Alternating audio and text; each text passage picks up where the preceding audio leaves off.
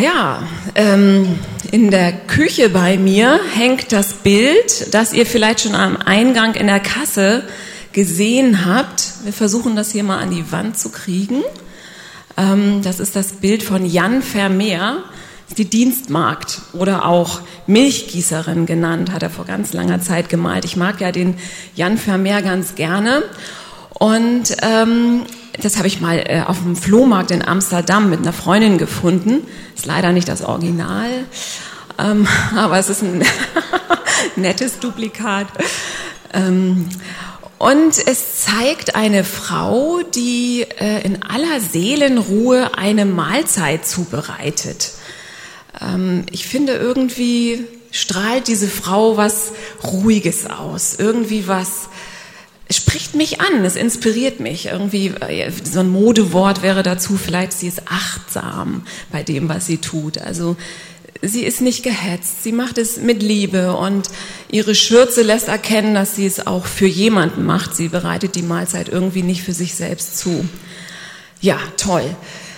Ähm, ich wünsche mir manchmal so eine, so eine Haltung, so eine entspannte, Haltung des Dienens, nicht nur in der Küche, sondern allgemein meines Lebens, dass mein Leben ein Lebensstil des Dienens aufweist und ähm, dabei so entspannt ist und so fröhlich.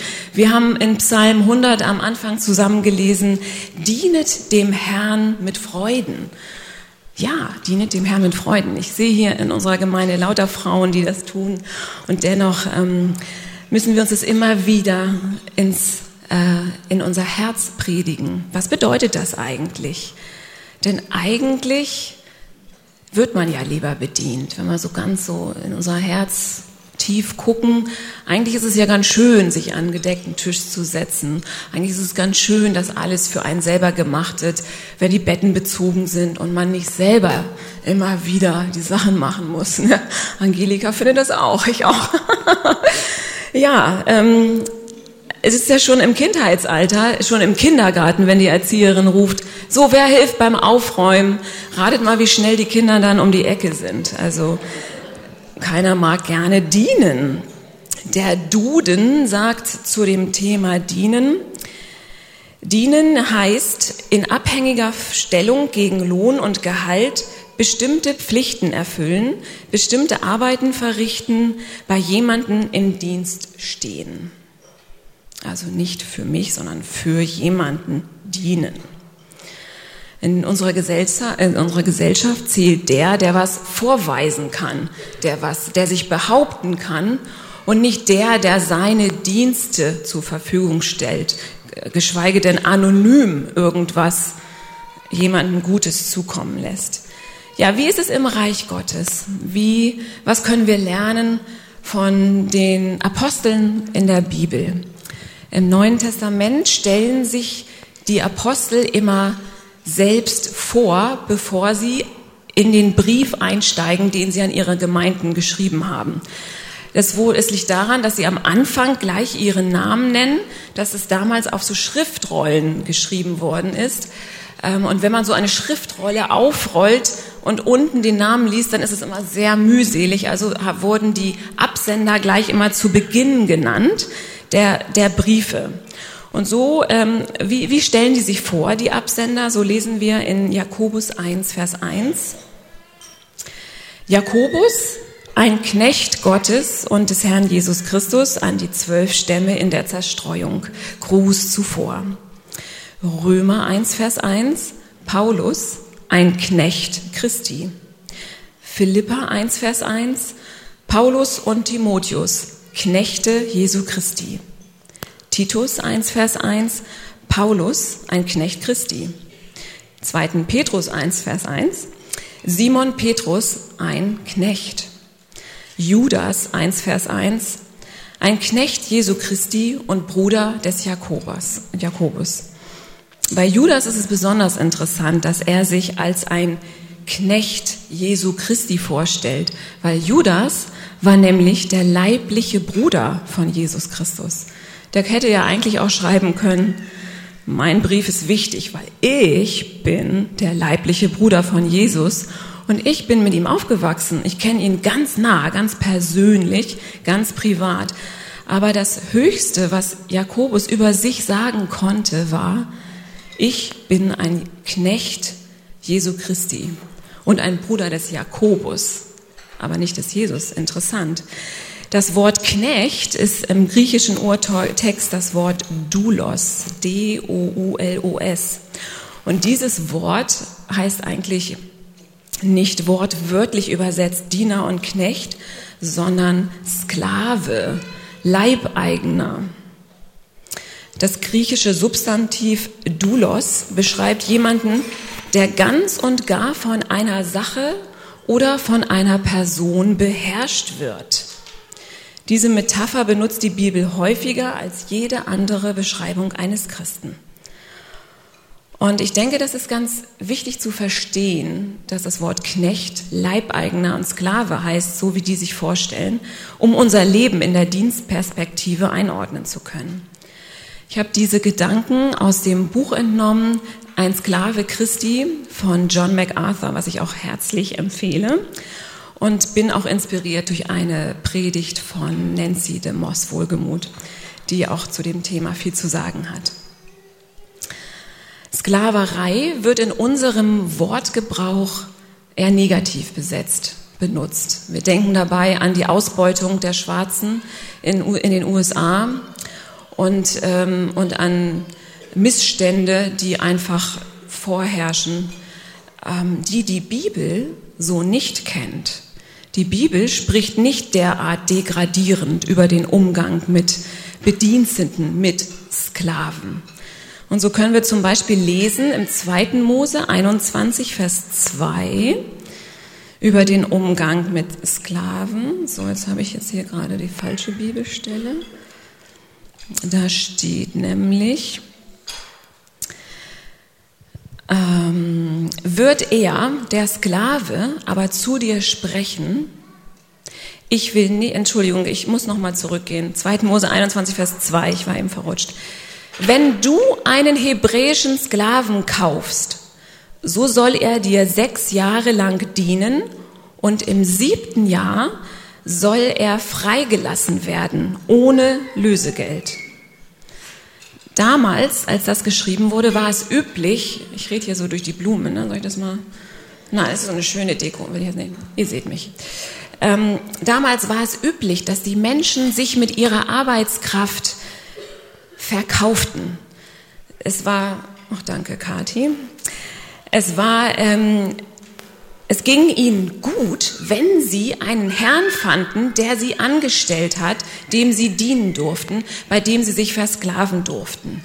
Und dieser Mensch musste aber nach sechs Jahren wieder freigelassen werden. Das war das, ähm, das war die Prämisse, unter der sich ein Sklave gehalten werden darf.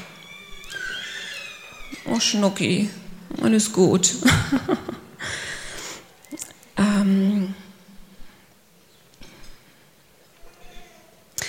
Nun ist es aber so, dass nicht jeder Sklave, der sechs Jahre lang äh, seinem Herrn gedient hat, wieder in die Freiheit wollte, weil er seinen Herrn kennengelernt hat.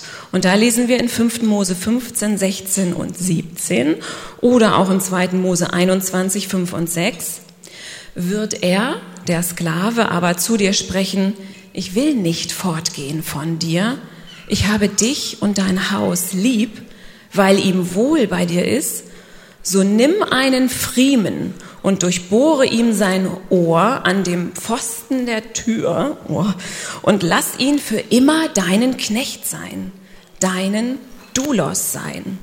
Mit deiner Magd sollst du ebenso tun. Ich weiß nicht, ob da das erste Piercing entstand. Jedenfalls war das ein Zeichen, ich bin ein lebenslanger Knecht meines Herrn. Ich habe mich entschieden, ihm lebenslang zu folgen. Und hier steht es sogar, da, da, dass der Sklave seinen Herrn lieb gewonnen hat und sein Haus. Ist das die Verbindung eines dominanten Herrschers und eines devoten, unterwürfigen Sklaven? Nein, das ist eine Beziehung zueinander. Und so, ein, so eine Beziehung, eine Versklavung wollten die Apostel gleich am Anfang klarstellen, den Menschen, denen sie die Briefe geschrieben haben. So eine Beziehung habe ich mit meinem Herrn, mit meinem, mit meinem Herrscher. Ähm, was ist denn die Qualifikation eines Sklaven? Was kennzeichnet diesen Doulos, eine Dienerin Christi, eine Magd? Was sollte mich, was sollte dich als Christin kennzeichnen? Äh, der, genau, der John MacArthur aus dem Buch, was ich hier schon äh, erwähnt habe, Sklaven Christi, schreibt dazu, der Name Christ bedeutet mehr als eine oberflächliche Verbundenheit mit Christus. Stattdessen verlangt er eine tiefe Zuneigung und eine Treue zu ihm und Gehorsam gegenüber seinem Wort. Ihr seid meine Freunde, wenn ihr tut, was ich euch gebiete, sagte Jesus zu seinen Jüngern. Wenn wir uns Christen nennen, erklärt MacArthur weiter, dann erklären wir, dass alles an uns, einschließlich unserer Identität, in Jesus Christus zu finden ist, weil wir uns selbst verleugnet haben, um ihm nachzufolgen und um ihm zu gehorchen. Er ist der Erlöser und Herrscher und wir leben, um ihm zu gefallen. Zitat Ende. Also was würde nach diesem Zitat ein Knecht kennzeichnen in erster Stelle? Es ist das Wort Gehorsam, das nicht so modisch ist in unserer Gesellschaft. Gehorsam, ein entscheidender Faktor. Dietrich Bonhoeffer hat dazu mal gesagt, dass man Gehorsam nur lernt, wenn man eben gehorsam ist und nicht indem man ihn hinterfragt. Erst durch den Gehorsam und das Tun erkenne ich die Wahrheit. Oft ist es eigentlich so, dass wir Anweisungen hinterfragen, dass unser Herz rebelliert und sagt, was, da soll ich jetzt, da soll ich jetzt einfach so gehorsam, gehorsam sein und ohne das zu durchschauen und zu evaluieren für mich, was für mich dabei rausspringt, einfach parieren. Also ich doch nicht. Das kommt gar nicht in Frage. Das ist, geht uns völlig ab. Eine Frau aus der Bibel, die uns alle auch inspiriert, Lukas 1, Maria. Wie hat die dieses gelebt? Sie war höchstwahrscheinlich noch ein Teenager. Ich glaube, wir haben hier ein paar junge Frauen. Und ähm, sie war verlobt. Sie war unter 18, war frisch verlobt und hat sich so ihre Zukunft schön ausge... Lissy lächelt. ja, das geht bei ihr auch los jetzt. Ich weiß nicht, wie es dir geht, Lissy, ob du dir deine Zukunft mit deinem Mann so ausmalst in deinen Gedanken und ob du Pläne hast, ob du dein Brautkleid planst. Ich glaube, so eine junge Maria, die war schon ganz gut beim Planen und schon überlegt, wie sie sich so ihr Leben so settelt. Und auf einmal kommt ein Engel macht alles zunichte und sagt, Maria, du wirst schwanger werden. Und Maria, die, die, die weiß genau, was das bedeutet. Sie war noch nie intim mit einem Mann und sollte dann geächtet werden von ihrer Familie, von ihrer Verwandtschaft, von den Nachbarn. Der ganze schöne Traum mit Josef zerplatzte in einem Moment und sie fragte nur, wie kann es sein? Aber der Engel sprach ihr zu, der Heilige Geist wird über dich kommen und du sollst Gottes Sohn in die Welt tragen. Und was sagt Maria dann? Was ist ihre Antwort? Maria sagt in Vers 38, Lukas 1, siehe, ich bin des Herrn Magd. Magd ist hier die weibliche Form von dem Doulos, von dem Sklaven, dem Leibeigenen. Weil Maria weiß, sie hat ein gepierstes Ohr. Sie ist eine Leibeigene dessen, dem sie 100% vertraut, bei dem es ihr gut geht. Und wenn ihre Lebensentwürfe nicht zustande kommen, weiß sie, dass seine, nämlich des Herrn, Lebensentwürfe für ihr Leben zustande kommen und dass die gut sind. Sie war blind gehorsam, weil sie wusste, wem sie vertrauen kann. Sie gehorchte. Wow, das finde ich sehr inspirierend. Was bedeutet das für mich? Was bedeutet das für dich, für sie? Zu uns kommt kein Engel und sagt, du sollst Jesus in die Welt tragen. Oder vielleicht doch. Vielleicht sollen auch wir Jesus in die Welt tragen und sollen durch unseren Gehorsam ihn groß machen, ihn verherrlichen. Das ist unsere Aufgabe als Christen. Wir leben hier zu seiner Ehre, um ihn groß zu machen. Mögen wir mehr von Maria haben, von dem blinden Gehorsam. Um einen Lebensstil des Dienens zu führen, müssen wir uns auch unsere Stellung vor Gott und unsere komplette Abhängigkeit bewusst machen. Er, der Herrscher, wir, die Sklaven. Er, der Gebieter, wir, Gehorsam. 2. Korinther 5, Vers 15. Und er ist deshalb für alle gestorben, damit die da leben, hinfort nicht sich selbst leben, sondern dem, der für sie gestorben und auferstanden ist. Wir leben nicht mehr für uns, sondern als Christen leben wir für Christus. Wenn das unsere alte Natur hört und wenn das Menschen hören, die mit Jesus nicht in Berührung gekommen sind, ja, die lachen und sagen, was, was, was willst du? Einfach sich ihm verschreiben, dich selbst aufgeben. Das ist super unmodern. Und es ist doch die Botschaft der Bibel, die uns frei macht. Alexander McLaren, ein schottischer Pastor und Zeitgenosse Spurgeons, schreibt, die wahre Stellung eines Mannes, und jetzt füge ich einfach mal freimütig hinzu, und einer Frau, ist es, ein Sklave Gottes zu sein. Absolute Unterordnung, bedingungsloser Gehorsam. Seitens des Sklaven und auf der Seite des Herrn völliges Eigentum, das Recht auf Leben und Tod, das Recht über bewegliches Eigentum zu verfügen, das Recht, Befehle ohne Begründung zu erteilen, das Recht zu erwarten, dass diese Befehle schnell, ohne Zögern und absolut genau und vollständig ausgeführt werden. Alle diese Dinge gehören zu unserer Beziehung zu Gott, schreibt McLaren. Und ich zitiere weiter.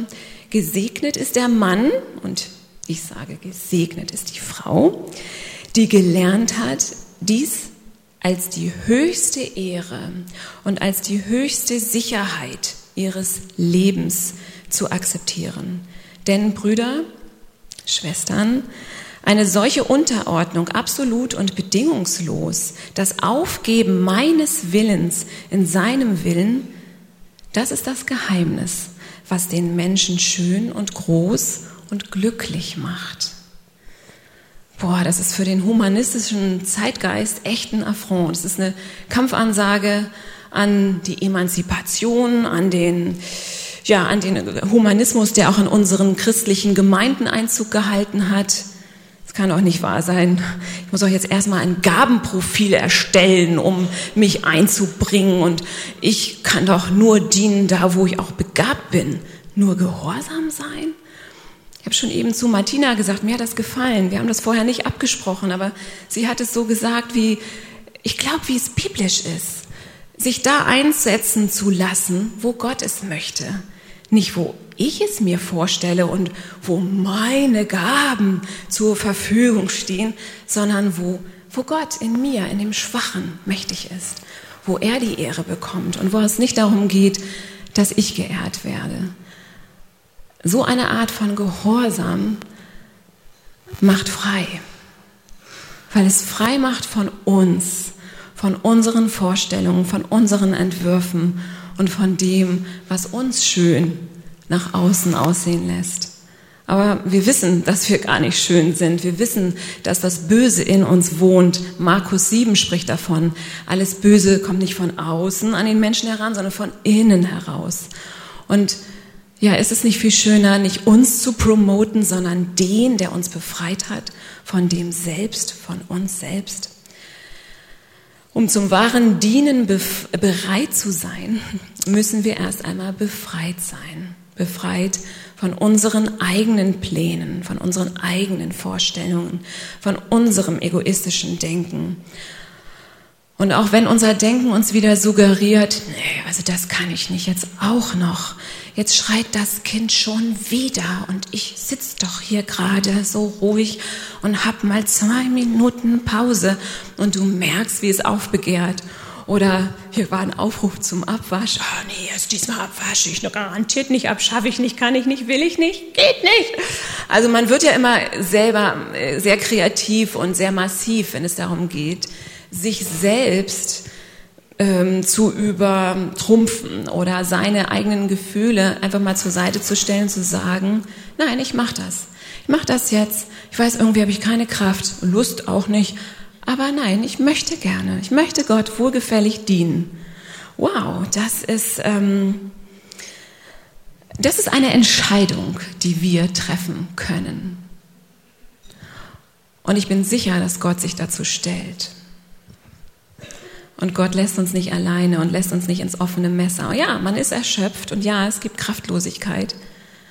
Aber Gott füllt wieder auf.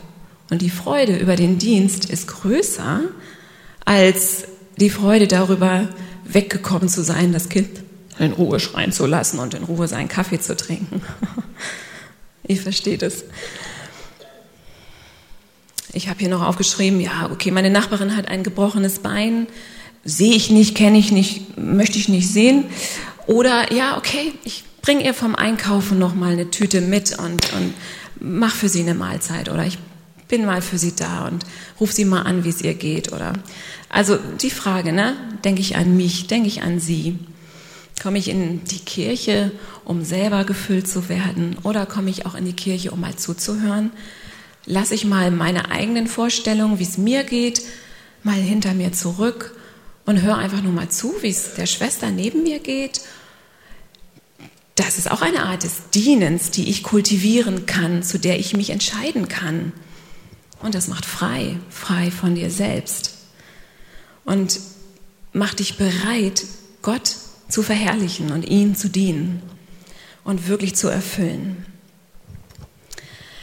Ähm, es gibt ich habe das jetzt mal genannt, die fiesen Fallen des Dienens. Und zwar ähm, nenne ich nur mal drei.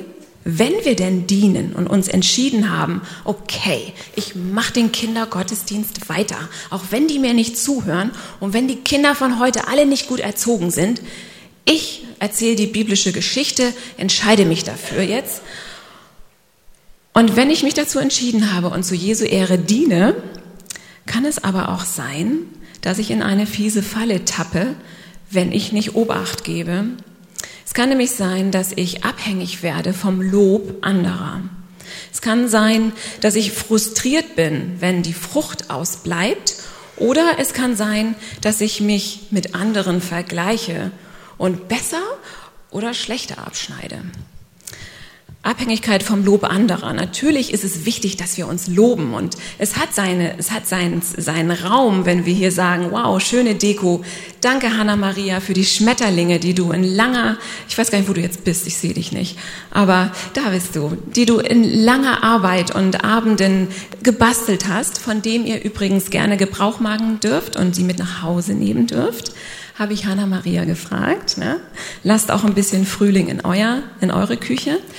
Aber ist das, ist das unser Ziel, abhängig zu sein vom Lob anderer? Hanna Maria will das gar nicht hören, dass die Leute sie loben. Aber wir dürfen es, ja? Wir dürfen loben und danken und sagen, schön, danke Herr, danke, ups, Entschuldigung, danke, ähm, für deine Arbeit im Jugendteam, Steffi, oder, oder Elisabeth, für deine Gebetsdienste, was auch immer ihr Einzelne für Dienste habt. Lasst uns einander ermutigen und Danke sagen. Aber wenn du der Empfänger bist, der Dank empfängt, gib es weiter an Gott und hänge nicht an dem Lob und brauch es nicht, um weiter zu dienen, weil ähm, wenn es der dann ausbleibt, du ausbrennst. Also pass auf, dass dir das Lob der anderen nicht zu groß wird. Denn Kolosser 3, Vers 22 sagt, alles, was ihr tut, das tut von Herzen als dem Herrn und nicht den Menschen. Wir tun das, was wir tun, nicht für den Menschen in erster Linie, sondern für unseren Gebieter, für unseren Herrscher, dessen Leibeigene wir sind. Oder die zweite Falle, man kann frustriert werden, wenn die Frucht ausbleibt. Ja, das kennen wir, glaube ich, auch alle, dass man Dinge immer wieder tut, immer wieder tut. Hier auch eine Motivation an, an Mütter, die ihren Kindern immer wieder dasselbe sagen. Wir haben hier gerade ein Erziehungsseminar in der Gemeinde. Da haben wir letztes Mal gesagt, das Alter von 0 bis 6 ist eigentlich immer, immer nur dasselbe sagen und immer den Kindern wieder äh, sagen, was sie sollen, was sie nicht sollen nicht frustriert werden, sondern Gott zur Ehre arbeiten, dranbleiben. Ähm, eine wertvolle Aufgabe, Mutter zu sein, auch geistliche Mutter zu sein. Vielleicht hast du eine junge Frau auf dem Herzen, für die du lange schon betest und auch immer wieder Gespräche mit ihr führst. Und du hast das Gefühl, Mensch, irgendwie fällt die immer wieder auf dieselbe Sünde drauf rein und ich sehe keine Frucht. Und dann habe ich ihr doch schon das Buch geschenkt und dann habe ich ihr doch schon dreimal den Bibelvers aufgesagt. Nein, bleib dabei. Warte nicht auf die Frucht. Vielleicht setzt Gott dich nur ein, um zu sehen. Und vielleicht wird jemand anderes dann ernten. Bleib treu und predige deiner Seele die Wahrheit, nämlich dass du Gott dienst und nicht dieser Frau, natürlich auch ihr, aber in erster Linie Gott zu seiner Ehre. Ich glaube, wir können das einordnen. Und wie ist es mit dem Vergleichen der dritten Falle? Ich sagte das schon, entweder fallen wir von der einen Seite oder von der anderen Seite vom Pferd. Also du sagst zum Beispiel, Mensch, ich war jetzt in der Gebetsstunde am Dienstag und ich war am Donnerstag im Seniorentreff und bin heute beim Frauenfrühstück. Morgen gehe ich auch noch in den Gottesdienst oh, das ist schon, das ist schon in Ordnung. Also ich diene schon und bin schon dabei. Und es geht dir auf einmal gut und du merkst, hm, das ist doch jetzt hier mein Stolz, der gerade so sich ähm, brüstet. Oder du kriegst mit, oh, deine Nachbarin, die war aber auch noch zum Tische eindecken da und Mittwoch noch im Hauskreis und in der Chorstunde. Also dann fällst du von der anderen Seite vom Pferd und sagst, oh, die kann ja richtig, wo hatten die die ganze Energie her? Nein, es geht nicht darum, uns zu vergleichen. Gott hat jede individuell begabt. Und du kannst dich nicht vergleichen mit deiner Nachbarin, die neben dir sitzt. Du kannst nur treu sein in dem Dienst, den Gott dir aufgetragen hat. Vergleich dich nicht. Das macht dich, das macht dich unglücklich. Sören Kierkegaard hat dazu mal gesagt, das Vergleichen ist das Ende des Glücks und, das, und der Anfang der Unzufriedenheit. Ist so, vergleicht euch nicht mit anderen Dienerinnen. Und lasst euch nicht das Glück in eurem Herrn rauben, der euch versorgt mit allem, was ihr braucht. Ähm, Sproul hat dazu einmal gesagt, das Leben an sich ist eigentlich gar nicht kompliziert. Erst wenn du Christ wirst, beginnt die Schlacht in deinem Herzen. Dann hat der Heilige Geist dein Herz sensibilisiert. Dann fängt es an, in dir zu kämpfen. Ja, wir sind in einem Kampf. Okay, also wenn wir nicht gelobt werden, wenn wir keine Frucht sehen oder uns mit anderen vergleichen, kann es zu einem Burnout kommen. Unser Stolz ist verletzt, unsere Sicht ist verblendet. Und wir kennen das alle irgendwo, sitzen wir alle im selben Boot. Und warum ist es so? Weil wir das Ziel vor Augen verloren haben. Wir haben den Blick gesenkt, auf uns gerichtet. Und im Psalm 121 steht so schön, ähm, ich hebe meine Augen auf zu den Bergen, von denen mir Hilfe kommt. Wenn ich aufblicke zu ihm, dann habe ich eine ganz andere Körperhaltung. Dann, dann, dann kann mir gar nicht so viel anhaben, weil ich blicke zu ihm, zu meinem Herrscher. Noch viel besser drückt es Psalm 123 auf, aus wie die Augen der Knechte auf, den, auf die Hände der Herren sehen, wie die Augen der Magd auf die Hände ihrer Frau, so sehen unsere Augen auf den Herrn, auf unseren Gott. Unsere Augen sehen auf zu ihm. Er ist unser Ziel. Wir heben unsere Augen zu ihm auf und wir strecken uns ihm entgegen, unserem Herrn. Wir seine Magd, er unser Herr. Galater 6, Vers 9 und 10. Lasst uns aber Gutes tun und nicht müde werden, denn zu seiner Zeit werden wir auch ernten. Oh, wir werden doch ernten, wenn wir nicht nachlassen. Darum, solange noch Zeit ist, lasst uns Gutes tun an jedermann, zu allermeist aber an des Glaubensgenossen könnte man jetzt auch noch mal einen ganze, ganzen Vortrag darüber halten. Ich will mich aber kurz fassen und nicht ähm, euch zu lange strapazieren. Also wenn wir nicht nachlassen, lasst uns treu sein. Die Bibel kennt übrigens gar keine Rente vom geistlichen Dienst. Gibt es gar nicht das Wort in der Bibel. Interessant. Lasst uns nicht nachlassen. Lasst uns dranbleiben. Lasst uns ein dienendes Herz bewahren kultivieren und bewahren. Um selbstlos zum Dienen bereit zu sein, muss ich von meinem eigenen Selbst befreit sein. Ähm, was kann es für uns Frauen bedeuten?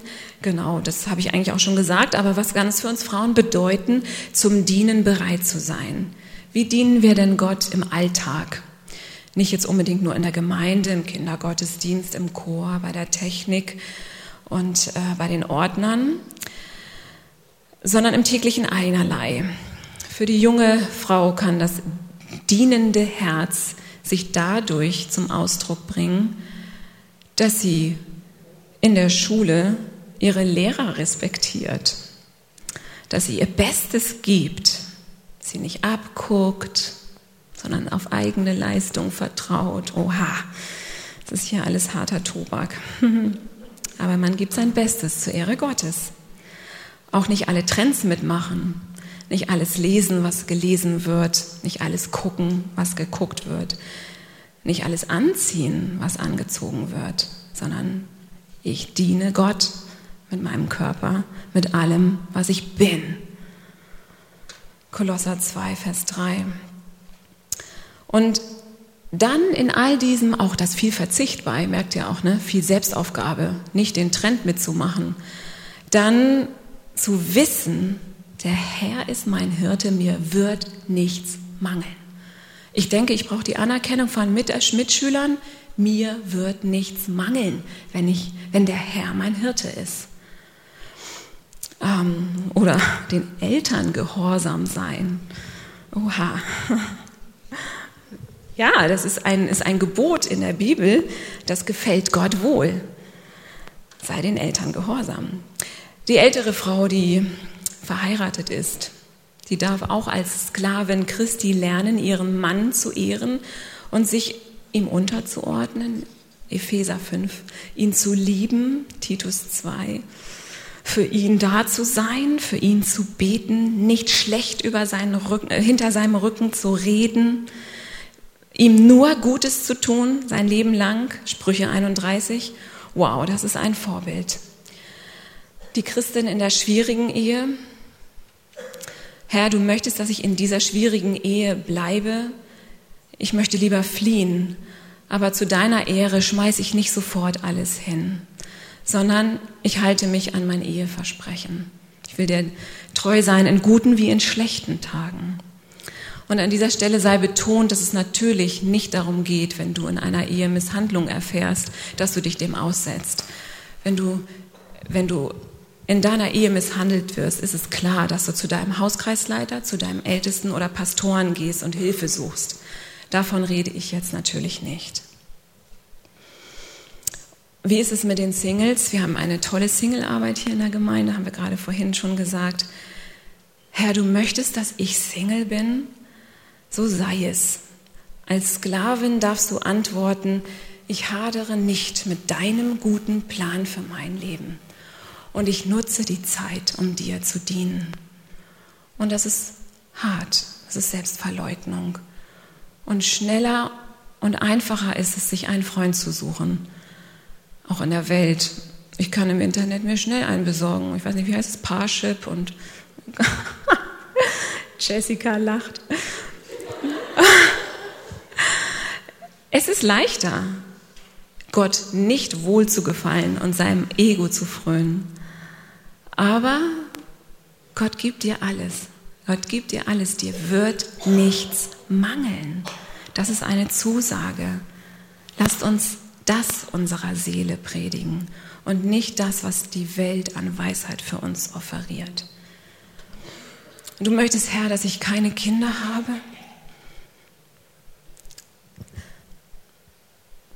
Das ist ein, entschuldigt, aber das ist etwas, wofür ich bete in der Gemeinde. Frauen, die keine Kinder haben und die sich aber Kinder wünschen, das ist ein Opfer. Und es ist ein harter Weg, der durch Tränen geht. Aber Gott verheißt in seinem Wort. Ich will dich nicht verlassen, noch dich versäumen. Dir wird nichts mangeln. Es ist eine Wahrheit, auf die wir uns stellen dürfen. Wie ist es mit der anderen Seite? Herr, du möchtest, dass ich Kinder habe. Oh nein, jetzt bin ich wieder schwanger. Noch ein Kind. Das kann auch ein, ein Frust sein für Frauen, die eigentlich abgeschlossen haben. Aber Gottes Pläne sind höher. Der Mensch denkt, Gott lenkt.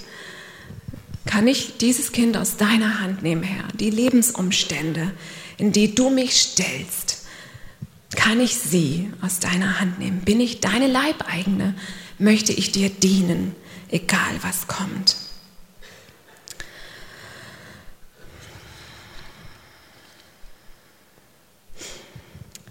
Ähm, auch die Frage mit der Krankheit ist auch so eine Frage. Ich bin Gottes Leibeigene, okay. Ich gehorche ihm, okay. Und ich bin krank? Nö. Nö, also das kommt nicht von dir.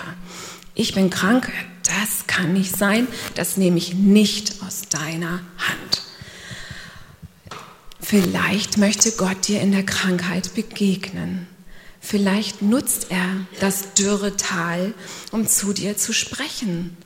Vielleicht kultiviert er deine Demut, deine Treue. Vielleicht arbeitet er an dir und macht dich reiner als Gold. Nimm die, nimm die Zurechtweisung Gottes, die liebevolle Führung aus seiner Hand. Vertraue ihm als seine Magd.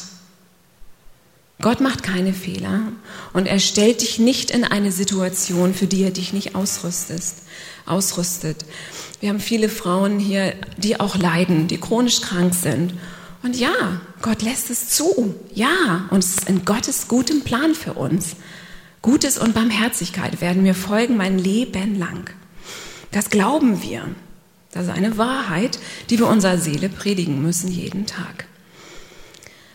Ich weiß auch, dass einige, ähm, sie ist nicht hier, sie kann nicht mehr kommen, unsere Schwester Inge, sie ähm, kümmert sich um ihre kranke Mutter seit, seit langer Zeit. Sie ist so krank, dass sie nicht mehr alleine sein kann. Und es ist ein Grund für mich, Inge zu ehren und für sie zu beten, weil sie ihren, ihr Leben niederlegt, um ihre kranke Mutter zu pflegen. Wow, das ist toll. Das ist ein Vorbild, selbstlos. Ähm, lasst uns auch solchen Frauen mit Liebe und mit Ehrerbietung begegnen und sagen, du machst einen tollen Job. Ich wünschte, ich, ich wäre auch so und könnte von dir lernen. Ja. Was bedeutet und oder was ermutigt uns dazu, selber abzunehmen und ihn zunehmen zu lassen? Was ist da unsere Kraft, dass wir nicht ähm, müde werden, dass wir nicht ähm, einen Burnout erleiden und dass wir nicht Schiffbruch erleiden. Wie schaffen wir es denn, Gott? All diese, was wir jetzt hier aufgezählt haben, sind nicht unbedingt Dinge, bei denen wir jauchzen können. Und doch schreibt Psalm 100, wir haben es uns allen zugeredet vorhin, jauchzet dem Herrn alle Welt und dienet dem Herrn mit Freuden. Wie kann ich das? Wie ist bei all dem Schweren denn da noch Freude? Ähm, Hesekiel 36, Verse 26 und 27. Und ich, Gott, will euch ein neues Herz geben und einen neuen Geist in euch geben. Und ich will das steinerne Herz aus eurem Fleische wegnehmen und euch ein fleischernes Herz geben. Ich will meinen Geist in euch geben und solche Leute aus euch machen, die in meinen Geboten wandeln und meine Rechte halten und danach tun. Wer will das machen? Gott will es tun. Gott will es in uns schaffen. Wir brauchen das gar nicht. Weil wir leben ja gar nicht mehr, Galater 2, Vers 20. Nicht mehr ich lebe, sondern Christus lebt in mir. Das ist Gottes Zusage für mein befreites Leben in der Nachfolge. Als Kind Gottes darf ich in seinen Geboten wandeln und tun, was er mir sagt und von Herzen selbstlos und selbstbefreit weil mein altes Ich, was immer auf dem Thron sitzen will, eigentlich längst gekreuzigt ist und es nicht mehr lebt. Verena, bleib locker, du lebst gar nicht mehr. Christus lebt in dir. Er ist deine Kraft. 1. Petrus 4, Vers 11. Wenn jemand dient, tue er's aus der Kraft, die Gott gewährt, damit in allen Dingen Gott gepriesen werde durch die durch Jesus Christus. Ihm sei die Ehre und Macht von Ewigkeit zu Ewigkeit. Also Gott gewährt die Kraft, die ich benötige. Nicht die eigene Kraft, sondern Gottes Kraft in uns. Lasst uns unsere absolute Abhängigkeit von Gott, unserem Schöpfer, unserem Herrn erkennen. Er hat uns aus der falschen Sklaverei befreit. Unser Ich unser Ego versklavt uns und macht uns nicht glücklich.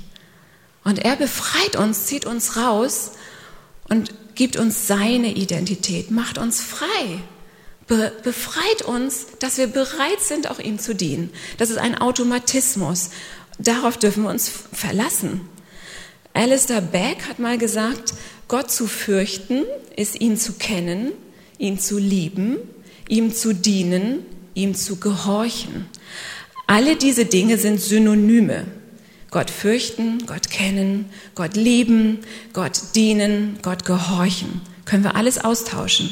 Wenn wir Gott gehorchen, dienen wir ihm. Wenn wir Gott lieben, fürchten wir ihn. Wenn wir Gott, ähm, was haben wir hier noch hier, äh, kennen, dann äh, gehorchen wir ihm. Wie auch immer. Man kann alles austauschen. So ist es mit unserer Beziehung zu Gott.